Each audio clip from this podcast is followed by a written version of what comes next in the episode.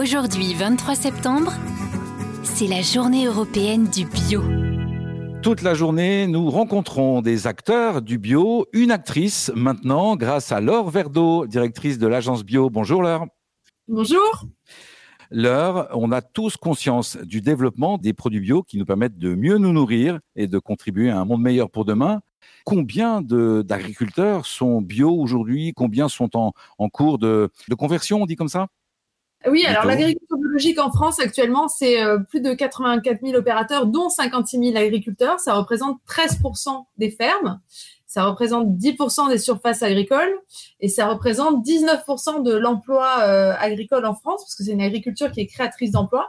Et surtout, euh, ce qu'on peut contextualiser, contextualiser dans cette journée européenne euh, de la bio, c'est que la France, depuis cette année, est leader européen en production agricole bio, puisque nous consacrons 2,8 millions d'hectares à la production agricole bio. Donc, on peut pousser, même si c'est une journée européenne, un petit cocorico bio pour notre leadership européen en la matière.